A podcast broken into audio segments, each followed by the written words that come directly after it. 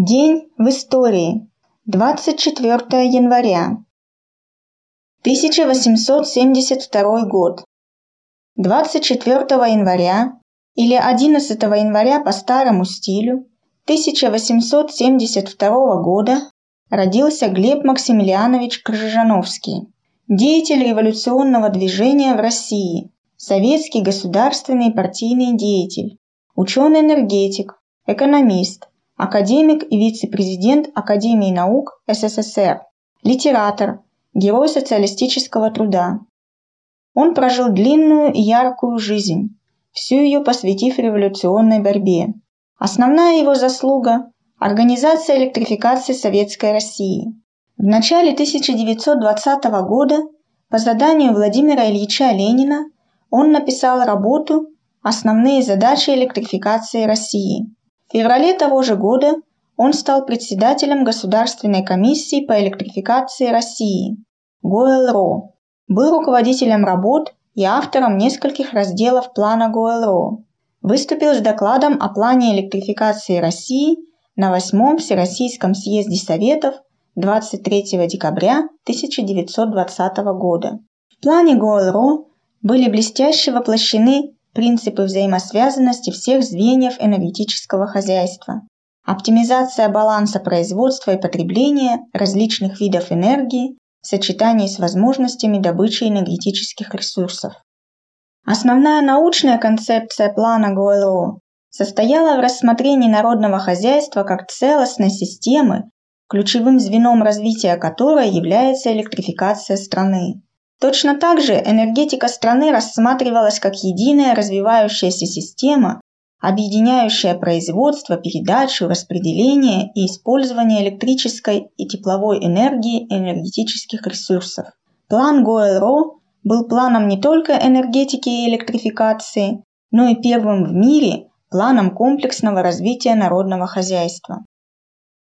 1918 год. 24 января или 11 января по старому стилю 1918 года в Центральном комитете Российской социал-демократической партии большевиков сталкиваются три позиции относительно мирных переговоров с Германией в Брест-Литовске. Ленин отстаивал принятие предложенных условий мира ради укрепления революционной власти в стране. Группа во главе с Бухариным выступала за продолжение революционной войны. Троцкий предлагал промежуточный вариант – перемирие, то есть прекратить военные действия, не заключая мира. Большинство ЦК проголосовало за позицию Троцкого. История показала, что эта позиция была ошибочной. Обстановка не позволяла в те годы останавливаться на промежуточных решениях, на полумерах, идти по легкому пути. Ленин об этом продолжал писать и говорить, потому что в борьбе за истину он никогда не сдавался. Партия и правительство в итоге вынуждены были признать правоту Ленина. Но это уже другая история. 1919 год. 24 января 1919 года опубликовано написанное Владимиром Ильичем Лениным письмо к рабочим Европы и Америки. Это обращение Ленина ориентировало передовые пролетарские элементы на сплочение вокруг коммунистических партий и объединение сил в борьбе против международного империализма. В иностранной печати письмо было опубликовано в мартовском номере журнала Die Action, то есть «Действие», и в апрельской книжке журнала Der Arbeiterrat, то есть «Рабочий совет», вышедших в Берлине 1919 году. Кроме того, оно было напечатано на английском языке отдельным изданием. В этом письме Ленин напоминает о том, что любое государство, в том числе пролетарское, это машина подавления одного класса другим. Так что пролетарское государство – это машина подавления буржуазии пролетариатом. Пока борьба ограничивалась рамками буржуазного строя, социалисты должны были использовать буржуазные парламенты как трибуну. Но после того, как всемирная история поставила вопрос о разрушении этого строя и о свержении и подавлении эксплуататоров и о переходе к социализму, цитирую, ограничиваться буржуазным парламентаризмом буржуазной демократией, прикрашивать ее, как демократию вообще, затушевывать ее буржуазный характер, забывать, что всеобщее избирательное право, пока сохраняется собственность капиталистов, есть одно из орудий буржуазного государства. Это значит позорно изменять пролетариату, переходить на сторону его классового врага буржуазии, быть изменником и ренегатом. Конец цитаты. В предыдущих выпусках мы обсуждали причины поражения революции в Германии, о том, что слишком поздно отмежевались коммунисты от социал-демократической партии. Ленин написал и об этом, и об убийстве Карла Липкнехта и Розы Люксембург, а также о том, что в Германии идет борьба за то, в чьих руках будет власть – в руках буржуазии или же в руках пролетариата, который свергнет эксплуататоров-капиталистов. Ленин закончил письмо обобщением о борьбе за советскую власть во всем мире. Цитирую. «У эксплуататоров есть еще достаточно силы в руках, чтобы убивать и линчевать лучших вождей всемирной пролетарской революции, чтобы усугублять жертвы и муки рабочих в оккупируемых или завоевываемых странах и областях. Но у эксплуататоров всего мира не хватит сил, чтобы удержать победу всемирной пролетарской революции, несущей освобождение человечества от иго капитала, от вечной угрозы новых и неизбежных при капитализме империалистических войн. Конец цитаты. В этот же день восемь коммунистических организаций разных стран во главе с РКПБ опубликовали обращение к революционным партиям и группам, стоявшим на коммунистических позициях, с предложением обсудить вопрос о созыве Конгресса коммунистического интернационала. В этот же день войска Красной армии освободили от белых город Уральск. В этот же день Оргбюро ЦК РКПБ, рассматривая идею расказачивания, приняло директиву ко всем ответственным товарищам работающим в казачьих районах. Оргбюро было создано 16 января для подготовки 7 съезда РКПБ. Всего в Оргбюро входило три человека – Яков Михайлович Свердлов, Михаил Федорович Владимирский и Николай Николаевич Кристинский. Шестой пункт повестки дня звучал как «Циркулярное письмо ЦК об отношении к казакам». Решение. Принять текст циркулярного письма, предложить комиссариату земледелия разработать практические мероприятия по переселению бедноты в широком масштабе на казачьи земли. Именно это и называлось расказачиванием, то есть речь шла об уничтожении казаков как сословия. Точный смысл слова «расказачивание» означает растворение казаков в общей массе крестьян путем лишения сословных привилегий и расселения по другим областям России с поселением на их месте крестьян из других областей. И в этом смысле расказачивание началось задолго до прихода к власти большевиков, а при советской власти оно лишь завершилось. И если юридическую ликвидацию сословий считать расказачиванием, то его не могло не быть в государстве, отменившем сословие. Многие казаки уже давно стремились к самоуничтожению казацкого сословия, потому что желали избавиться от 20-летней службы за свой счет с дежурствами при правлениях, смотрами, лагерными сборами.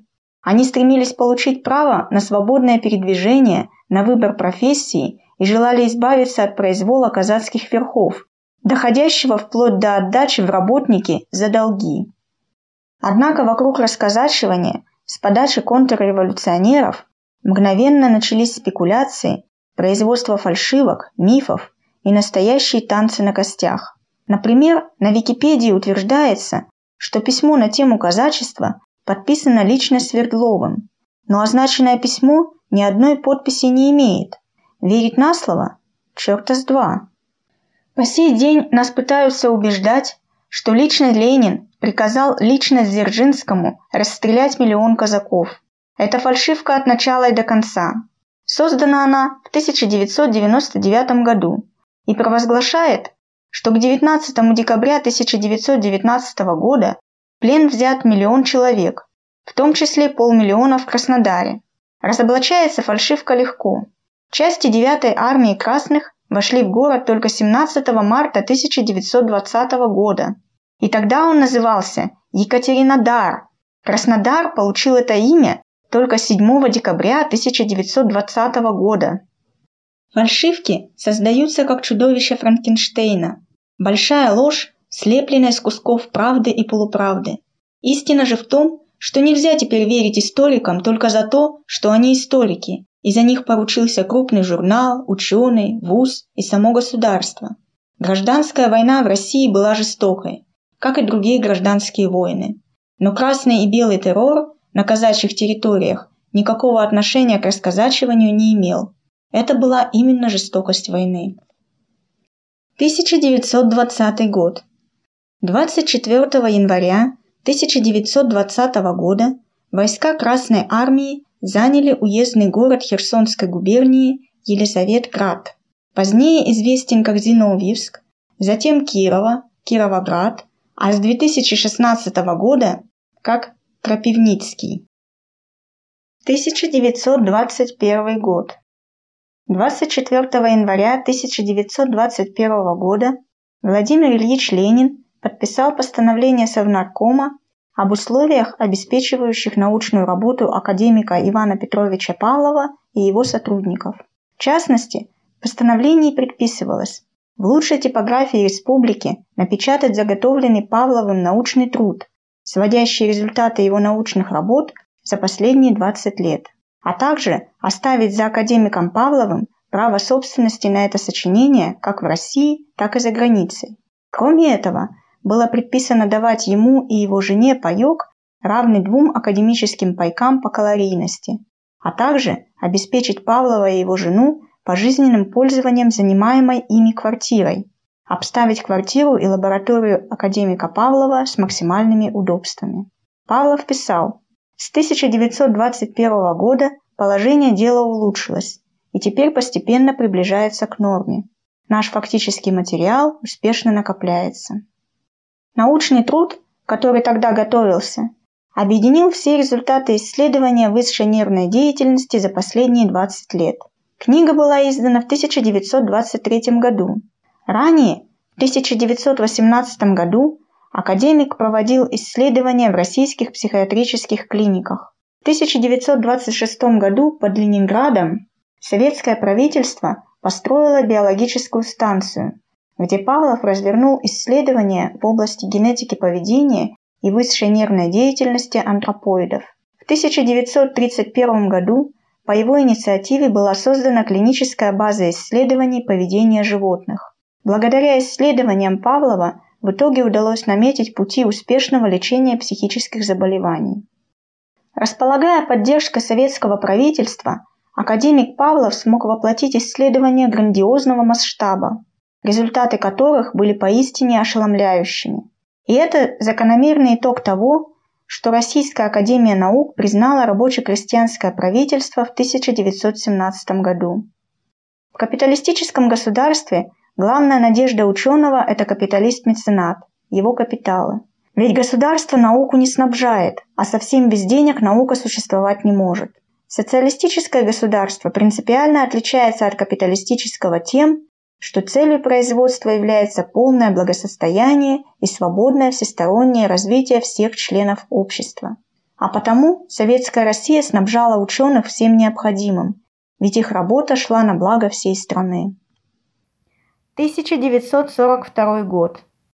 В ночь на 24 января 1942 года в Крыму, в Судакской бухте, был высажен 554-й горнострелковый полк, 1376 человек, два орудия, и рота морской пехоты Черноморского флота, 150 человек.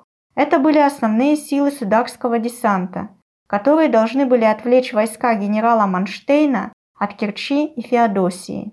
Но десант не смог выполнить задачу. Большая его часть была окружена и уничтожена. Но часть бойцов смогла прорваться к крымским партизанам и присоединилась к их героической борьбе против оккупантов. 1943 год. 24 января 1943 года в бою в селе Острая Лука Псковской области погиб Леонид Голиков, разведчик партизанского отряда на Новгородчине. Он неоднократно проникал во вражеские гарнизоны, собирая данные о противнике. Принял участие в 27 боевых операциях, уничтожил лично 78 вражеских солдат и офицеров, участвовал в подрыве 14 мостов, 9 машин. 13 августа 1942 года подорвал машину с фашистским генералом и захватил его портфель с важными документами. Его подвиги были отмечены Орденом Красного Знамени, медалью за отвагу и званием Героя Советского Союза посмертно. В этот же день началась Воронежско-Косторнинская наступательная операция. Она проходила с 24 января по 17 февраля 1943 года. По замыслу, Воронежско-Косторнинская операция была классическим маневром на окружение. Точкой приложения сил был избран поселок и железнодорожный узел Косторная. С севера на поселок должны были наступать две армии. 13-я Брянского фронта и 38-я Воронежского фронта, а с юга 40-я армия Воронежского фронта. Соединение их в районе Косторного позволяло отсечь основные силы немецкой второй армии и уничтожить их в котле. Одновременно 60-я армия должна была наступать на Воронеж, строго с востока, охватив город с юга и севера и взяв войска противника в клещи. В результате операции была разгромлена крупная группировка вермахта и освобождена большая часть Воронежской и Курской областей. В частности, города Воронеж и Старый Оскол. Немецкий фронт на данном направлении рухнул. В нем образовалась 400-километровая брешь от Ливен до Купянска. Немецкие и венгерские войска потеряли только пленными 86 тысяч человек. Кроме того, успешное окружение войск противника позволило сравнительно легко освободить Курск и Белгород. Войска противника понесли крайне тяжелые потери, лишились почти всей техники и большей части личного состава. В ходе операции было нанесено поражение 11 дивизиям 2-й немецкой армии и 3-му армейскому корпусу 2-й венгерской армии. Немецкое командование окончательно лишилось реки Дон, как выгодного для обороны рубежа. Были созданы необходимые условия для проведения последующей наступательной операции советских войск на Курском и Харьковском направлениях. 1944 год. 24 января 1944 года советскими войсками освобождены под Ленинградом города Пушкин и Слуцк, ныне город Павловск. В этот же день началась Курсунь-Шевченковская наступательная операция советских войск. Ее называют вторым сталинским ударом. Интересный факт. Эта операция началась в годовщину начала Воронежско-Косторнинской операции и длилась столько же дней, сколько она. Итогом операции стали разгром немецких групп армии Юг и А на реке Южный Буг. Была освобождена вся правобережная Украина. Красная армия вступила на территорию Молдавии, вышла на границу с Румынией. Это создавало условия для последующего удара в Белоруссии и разгрома немецко-румынских войск под Одессой и в Крыму. 1945 год. 24 января 1945 года войска Третьего Белорусского фронта овладели городами Ангербург и Видминнен. В этот же день войска Первого Украинского фронта в ходе стремительного наступления овладели центром военной промышленности Силезии, городом и крепостью Оппельн. В этот же день в Будапеште продолжались бои по уничтожению гарнизона противника – окруженного в западной части города Буда. Юго-западнее Будапешта войска Третьего Украинского фронта отбивали атаки крупных сил пехоты и танков противника, стремящегося пробиться к Будапешту. В этот же день войска Четвертого Украинского фронта вели успешные наступательные бои южнее и юго-западнее Кракова. В этот же день войска Первого Белорусского фронта освободили города Подгуш, Шубин, Цнин, Янова, Клецко, Врешин и Ходж. В этот же день войска Второго Белорусского фронта, успешно наступая в Восточной Пруссии, заняли города Лики, Нойендорф, Бьялла, Розенберг и Ризенбург. В Польше войска фронта освободили города Бризин, Шиензе и Добжень. До безоговорочной капитуляции германских вооруженных сил оставалось еще 104 дня, три с половиной месяца. Таким и был день 24 января в нашей истории.